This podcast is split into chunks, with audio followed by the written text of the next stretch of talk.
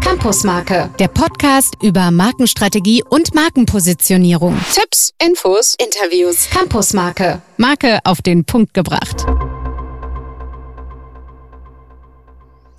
Herzlich willkommen auf unserem Campus Marke.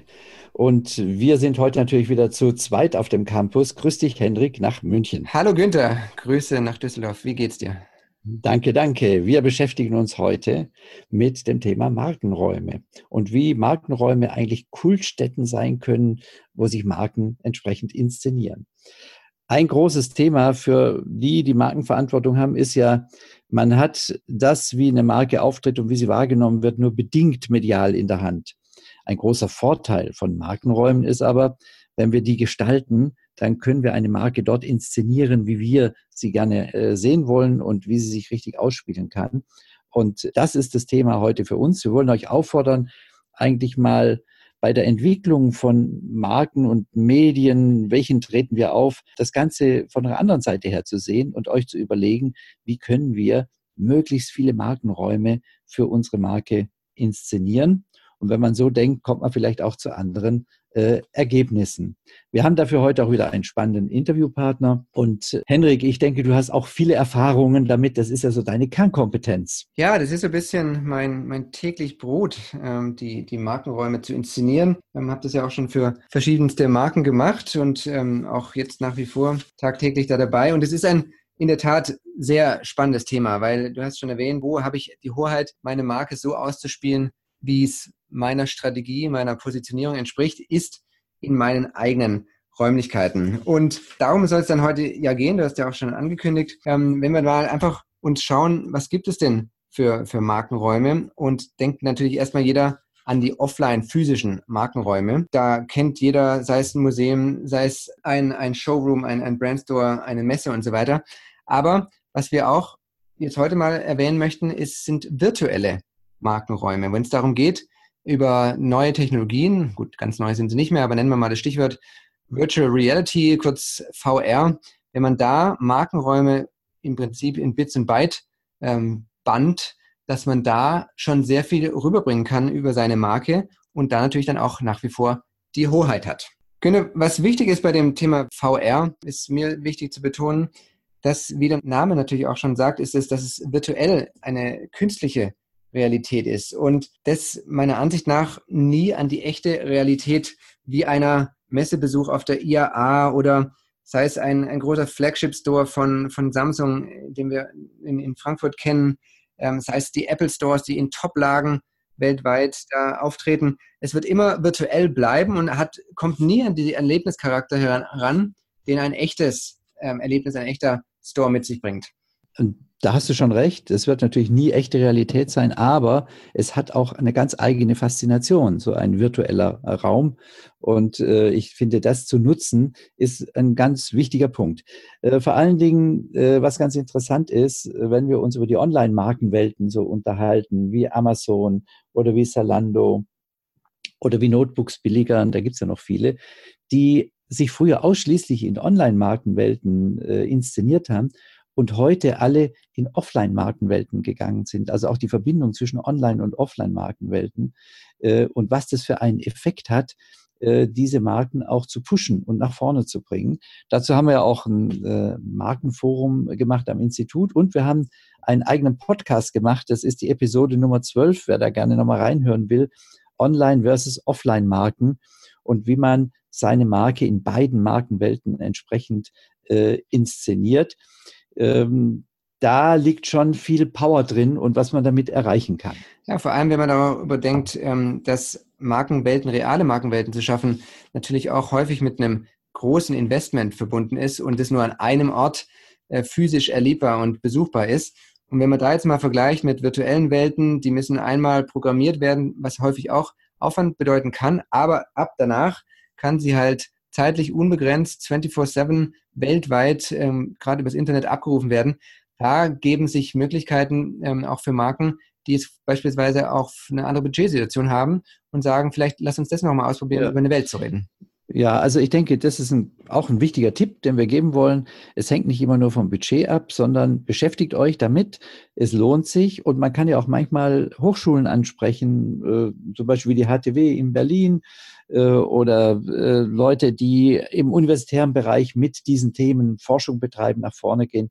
Also es lohnt auf jeden Fall. Es ist immer nicht nur eine Frage mehr, wie viel Budget man hat. Dass Virtual Reality Welten eine Rolle spielen, zeigt ein Beispiel, dass die Agentur Gray, die ja eine von den großen internationalen Agenturen ist, äh, dass die in ihrer Agentur eine Virtual Reality Launch eingerichtet haben und damit Mitarbeitern und Kunden eigentlich zeigen wollen, was ist denn möglich. Also man sieht, das ist schon ein Fakt, wenn man in Markenarbeit geht, den man heute äh, berücksichtigen sollte. Ja, und, und ähm, ich weiß nicht, ob du es schon mal erlebt hast, eine, eine virtuelle Welt zu erklimmen oder zu erkunden. Das hat schon. Ja, war ich natürlich. Wenn man an der Hochschule zu tun hat, dann habe ich natürlich auch. Ja, dann wurdest du bestimmt von, von den Studenten auf den neuesten technischen Möglichkeiten hingewiesen. Also ich habe das auch schon äh, mit großer Begeisterung äh, durchlebt, ähm, sei es Showräume oder oder Küchenwelten, ähm, ähm, die, die man bekunden kann. Samsung macht ja auch immer Riesenaufschläge auf, ihrer, auf ihren Messen, sei es die IFA oder CES, wo die Welten ähm, erlebt werden können. Ich bin ehrlich gesagt mal gespannt, ob die Faszination sich wie lange hält. Momentan ist es neu und technisch ähm, noch nicht bekannt. Ähm, ob sie da irgendwie das auch dann irgendwann ein bisschen ähm, hemmt die oder dämmt die, die, Begeisterung, weil man es einfach schon häufiger gesehen hat. Also bin ich gespannt auf die Entwicklung die sich da die nächsten kommenden Jahre einstellen wird. Du bist ja Experte, ich bin da etwas enthusiastischer. ja, dazu, wie man Markenräume inszeniert und wie man quasi Kulträume schafft für Marken. Damit unterhalten wir uns heute äh, mit einem der profiliertesten Konzeptionisten von Markenräumen. Und das ist Johannes Miller von Miller und Partner in Stuttgart. Grüß Gott, Herr Miller. Hallo, guten Abend. Ja, ich denke, es ist am besten, wenn Sie einfach zu sich selber was sagen. Ja, ich bin Johannes Miller. Ich bin zarte 57 Jahre alt und beschäftige mich im Rahmen der Firma Miller und Partner in Stuttgart und Berlin mit 65 Mitarbeiterinnen und Mitarbeitern mit Kommunikation im Raum. Und das machen wir seit 30 Jahren und ähm, wir sind ein sehr interdisziplinär aufgestelltes Team aus den unterschiedlichsten Kommunikationsdisziplinen, Designdisziplinen, IT-Disziplinen. Und es ist wunderbar zu erleben, wie Innovation immer wieder den Markt verändert, wie wir auch oft vorne dran sind, um den Markt für Kommunikation im Raum weiterzuentwickeln. Und jetzt sitze ich hier abends ähm, mit angeschaltetem Ventilator und bin gespannt auf Ihre Fragen, Ihre Gedanken. Ja, Herr Miller, wie definieren Sie denn Markenräume? Also ich habe ja schon einige Projekte von Ihnen auch erlebt und äh, gesehen. Ähm, das ist eine große Bandbreite vom Bosch IT Campus über deutsche Pavillons von Weltausstellungen bis hin zu Museen wie Steifmuseum oder Porsche Museum. Äh, wie definieren Sie Markenräume ganz generell?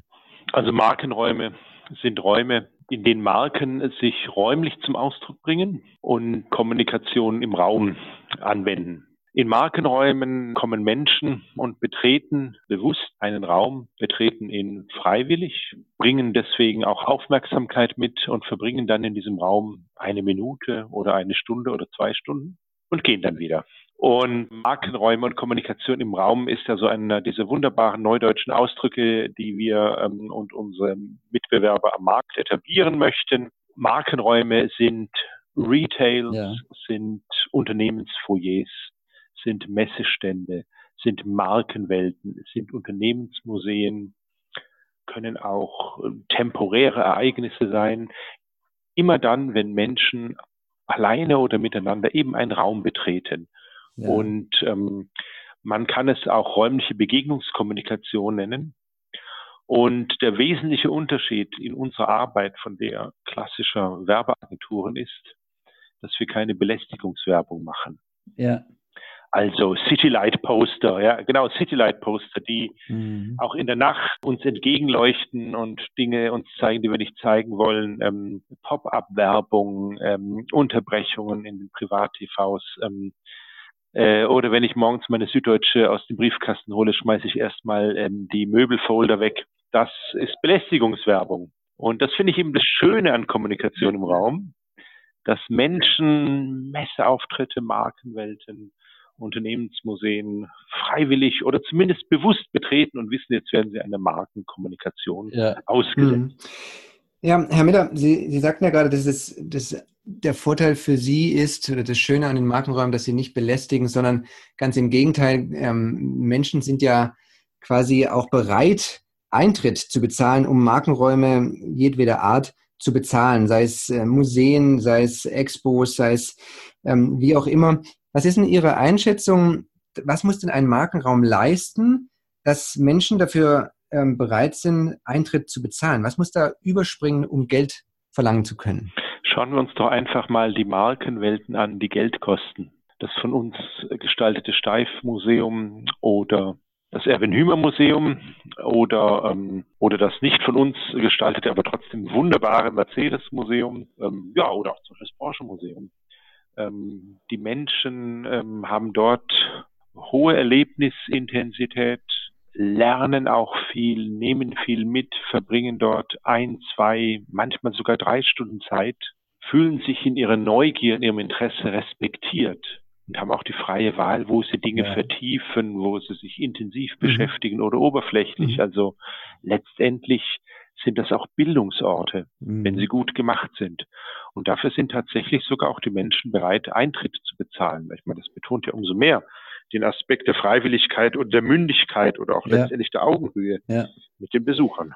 Ja, diese Interaktion, die da stattfindet, denke ich, äh, auch die Nonverbale teilweise, das ist das Interessante, dass man total in so eine Markenwelt reingehen kann, in so einer Marke sich bewegen kann. Das finde ich immer eines der faszinierenden Aspekte von solchen Markenwelten.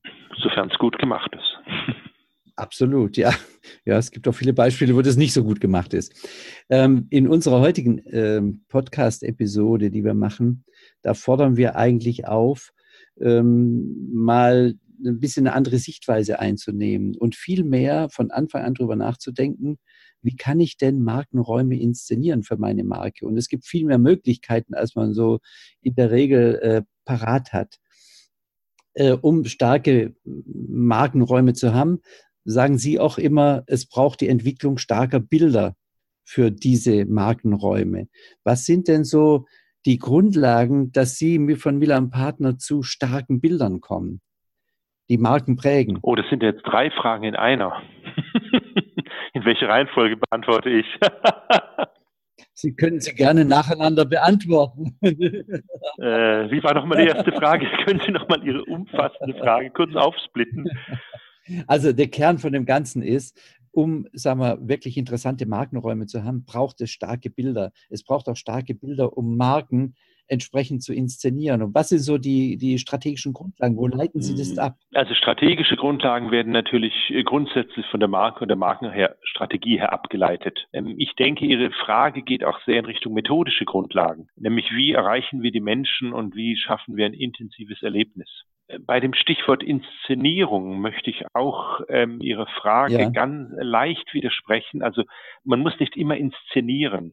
Manchmal genügt auch die Aura des Artefakts, wie zum Beispiel ähm, bei großartigen historischen mhm. Objekten, wie ein historisches Automobil oder ein mhm. historischer Teddybär. Ne? Da ist einfach die Aura des Objektes so stark, dass man gar nicht viel inszenieren muss. Das ist mal der eine Aspekt. Ähm, der zweite ist ja. ähm, Intensität oder Inszenierung. Es geht einfach darum, die Menschen ja. über den Kopf zu erreichen, über den Verstand, über die Gedanken, über die Lust an der Erkenntnis ja. zu erreichen.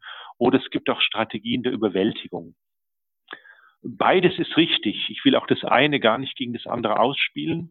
Es hängt einfach ganz davon ab, was ist das für eine Marke, was ist das für ein Thema. Mhm. Das ist der eine Aspekt. Ähm, der zweite Aspekt ist, ähm, mit Bildern oder Inszenierung von Bildern spielen sie natürlich auf Räume der Überwältigung an, auch auf immersive Räume, die ähm, hoch durchinszeniert sind.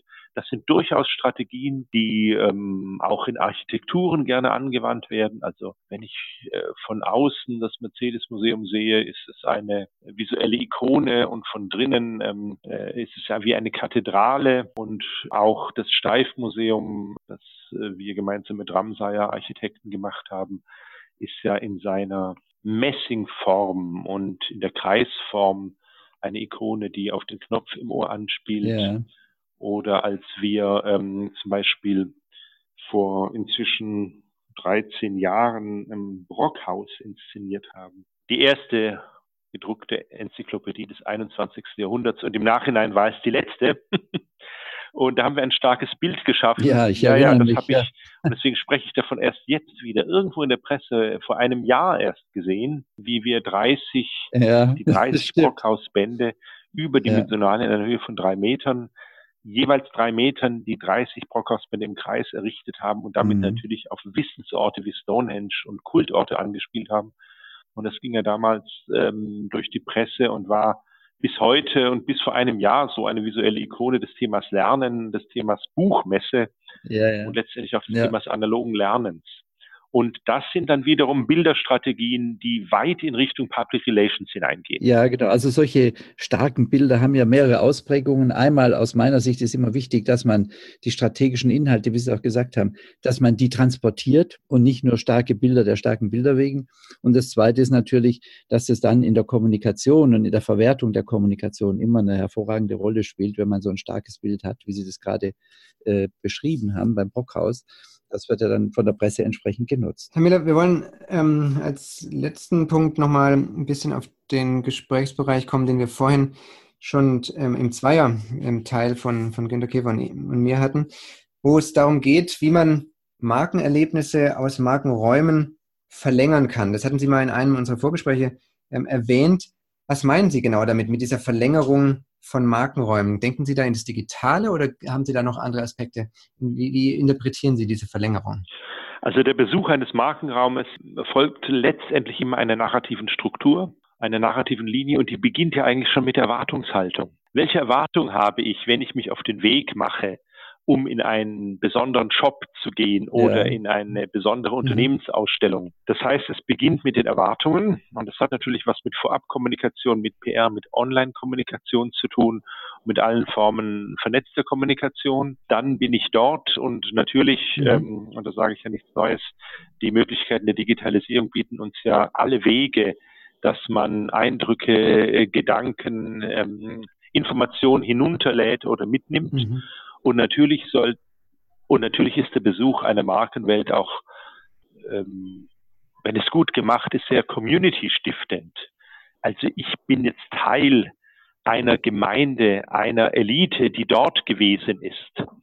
Und ähm, ja. wenn ich jetzt zum Beispiel an ähm, unser Besucherzentrum im mhm. ähm, Testturm ja. von ThyssenKrupp ja, Elevator äh, erwähne, da kommen die Leute einen weiten Weg daher, um diesen unglaublichen Testturm zu mhm. sehen, in dem man einen seillosen Aufzug erleben kann. Und ähm, wer dort gewesen ist, ist so mhm. überwältigt von diesem technologischen Ereignis und dann auch von der Aussicht und dann auch hoffentlich von unserem Besucherzentrum, ähm, dass man, da denkt man sein Lebtag dran. Oder als zum Beispiel Steif uns beauftragt hat, Steif-Museum zu machen, da kommen ja Menschen ähm, aus den USA, aus Japan. Ja. Und wenn Sie dann Germany in three days oder Europe in five days machen, ist einer der Punkte zwischen dem Goethehaus in Frankfurt und Neuschwanstein das Steif-Museum. Und da ist eben auch der Gedanke. Da brauchen, die ja schon, da brauchen die einen ganzen Tag schon von den Five Days. Dann sind sie einen Tag im Steif-Museum. Ja, ein halber Tag genügt, aber der strategische Gedanke unseres Auftraggebers war damals ja, auch, ja. die Leute sollen einmal in ihrem Leben dort sein und das ihr Lebtag nicht vergessen. Ja, ja. Und, ähm, also da können wir eigentlich auch nur sagen, hin nach Rottweil, dort steht ein riesiger Turm und das kann ich mir gut vorstellen. Ich war noch nicht oben, aber ich gehe hoch und ich kann mir gut vorstellen, dass das für ein Erlebnis mhm. ist. Ja, es gibt natürlich auch Markenwelten, ähm, die bei weitem nicht spektakulär sind, ähm, sondern ähm, oder auch gar nicht mal durch extrovertierte Architekturbilder wirken. Wir haben zum Beispiel jetzt für ähm, Bayern das neue Beikom gestaltet in Leverkusen. Ähm, das ist eine, in eine Bestandsarchitektur, in eine Bestandsarchitektur hinein, die vor 30 Jahren errichtet wurde, ein ganz zurückhaltendes Gebäude. Und wenn man da reinkommt, ist das ein ganz transparenter Lernort, den wir dort geschaffen haben, der sehr edukativ ist, erstmal ganz unspektakulär ist und wo äh, die Marke Bayer ähm, die ja durchaus im Fokus mancher Diskussionen ähm, sich befindet, ähm, dort sehr transparent und sehr dialogorientiert mit Menschen aus aller Welt mhm. und Menschen jeden Alters und jeden Bildungshintergrund in, in einen Dialog tritt. Das hat erstmal gar nichts mit Spektakel und großen Bildern zu tun. Also äh, wenn wir von Markenwelten reden, reden wir nicht erstmal von Inszenierung und großen Bildern. Oft sind so diese äh, kleinen ähm, oder sehr genauen ähm, dialogischen Gedanken, die Menschen erleben, das ist genauso viel wert. Wie gesagt, es hängt von der Marke ab, es hängt von den Kommunikationszielen der Markenwelt ab. Herr Miller, ganz herzlichen Dank für die tollen Einblicke, die Sie uns gewährt haben über Ihre ähm, Antworten auf unser, in unserem kleinen Interview. Jetzt haben wir immer wieder die Rückmeldung von unseren Hörern, dass die auch mit unseren Interviewgästen gerne in Kontakt treten möchten. Würden Sie unseren Hörern verraten, wie ist die beste Möglichkeit, ähm, mit Ihnen in Kontakt zu treten? Also gerne per Mail j.miller.miller.de. Das landet direkt hier auf meinem Screen. Und Super. insofern mhm. freue ich mich auf weitere Fragen und ähm, Telefonnummer und weitere Dinge findet man auf unserer Website www.miller.de. Und vielleicht buchstabiere ich nochmal Miller, nämlich wie Mila Jovovic. Martha, Ida, Ludwig, Ludwig, Anton. Super. Kommt auch auf unserem www.campusmarke.de ähm, Blog. Verlinkt mal alles nochmal in den Show Notes. Ähm, wer jetzt gerade beim Rasenmähen oder Autofahren ist und nicht mitschreiben kann, der hat da die Möglichkeit, das nochmal sich anzuschauen und im Nachgang zu lesen. Also, Herr Miller, vielen Dank für das Interview. Danke, dass Sie sich die Zeit genommen haben und eine gute Zeit. Ja. Herzlichen Dank. Bis demnächst. Danke. Danke tschüss. Ja, machen Sie es gut. Tschüss. Tja, Henrik, nach diesem Gespräch mit Herrn Miller bleibt uns eigentlich nur noch übrig, mal so ein Fazit zu ziehen. Und was sind denn so die Punkte, die wir heute mitnehmen? Also, ich glaube, wir können drei Dinge heute mitnehmen. Und ähm, den ersten, den ich erwähnen möchte und der mir auch wichtig ist, weil ich es ja auch selber tagtäglich sehe, man kann eigentlich mit seiner Marke in der Kommunikation immer ganz schnell auf den Markenraum kommen. Und das möchten wir auch mitgeben. Schaut mal dazu, dass ihr mit eurer Kommunikation nicht nur in den traditionellen Medien oder auch Social Media unterwegs seid, sondern guckt drauf, dass ihr relativ schnell mal in den Markenwelt kommt, weil dieses physische, allsinnliche Erleben macht einen Unterschied mit euren Kunden, macht einen Unterschied mit euch. Ähm, jetzt haben wir heute auch über virtuelle Räume gesprochen. Auch das ist jetzt eine modernere Möglichkeit von Markenwelten ähm, zu schaffen. Und wir plädieren dafür, guckt dazu, dass ihr irgendwie in diese Raumsituation für eure Marke kommt. So, was äh, ich für mich eigentlich so mitgenommen habe, ist, und da knüpfe ich mal an Johannes Miller an, dieses Thema starke Bilder zu schaffen. Das ist ja immer die Voraussetzung für Kommunikation, starke Markenbilder zu schaffen. Und ähm, dass diese Markenbilder aber nicht auf irgendwelchen windigen Ideen beruhen sollen, sondern es braucht die Strategie dazu. Und auch da hat Johannes Miller gesagt, wir entwickeln unsere starken Markenbilder, unsere Ideen, wie Markenwelten inszeniert werden, auf markenstrategischen Plattformen. Also ihr müsst für euch definiert haben, wer ihr seid, was für eine Kompetenz ihr habt, was für einen Anspruch ihr habt und welchen Nutzen eure Marke vermittelt. Und das wird dann inszeniert. Ja, und, und der dritte Punkt ist, ähm, dass ihr bei der Entwicklung und Definition von Markenräumen immer darauf achtet, zahlt es auf die Marke ein, passt es zu eurer Marke, was ihr da inszeniert und äh, transportiert es die Inhalte der Strategie, die ihr definiert habt, damit mhm. es auch in der realen oder virtuellen Raumwelt äh, zu sehen wird. Und Henrik, da darf man sich nicht mitreißen lassen von tollen Ideen und Möglichkeiten und was ist heute mit Virtual Reality alles machbar, sondern immer fragen, zahlt es ein auf meine Marke. Und ich denke, das ist unser beider Anliegen immer. Ne? Absolut, genau. Und dann kann es auch sein, weniger ist mehr, das alte Motto, mal was wegzulassen, auch wenn es technisch machbar wäre. Ähm, ja. Wenn es nicht passt, dann lieber lassen. Genau. Genau. Das ist ja fast ein schönes Schlusswort. Ja, das war unser Schlusswort. Und daher sagen wir vielen Dank fürs Zuhören für heute. Ähm, schön, dass ihr wieder bei uns wart. Wenn ihr noch die ein oder anderen Links der heutigen Episode zu den Themen, die wir besprochen haben, euch nachlesen wollt, kommt auf www.campusmarke.de, unserem Blog zum Podcast. Ähm, da findet ihr auch die Hinweise von Herrn Miller nochmal, was wir vorhin besprochen haben und alles weitere mehr. Ja, wie immer bleibt der Hinweis zum Ende der Folge, wenn ihr Kommentare habt, wenn ihr uns empfehlen wollt, wenn ihr uns auf iTunes eine Bewertung geben wollt, dann freuen wir uns da sehr drüber. Äh, macht es bei iTunes, macht es bei Stitcher. Da können wir dann auch immer wieder davon profitieren, der, für die Weiterempfehlung, dass wir jede Woche noch mehr Hörer erreichen. Das soll es für heute gewesen sein. Günther, ich bedanke mich für die heutige Episode. Aber gerne, wie immer. Und sage auf Wiederhören. Habt einen schönen Tag noch. Ja, also, tschüss, bis Ciao. dann. Campusmarke, der Podcast über Markenstrategie und Markenpositionierung. Tipps, Infos, Interviews. Campusmarke, Marke auf den Punkt gebracht.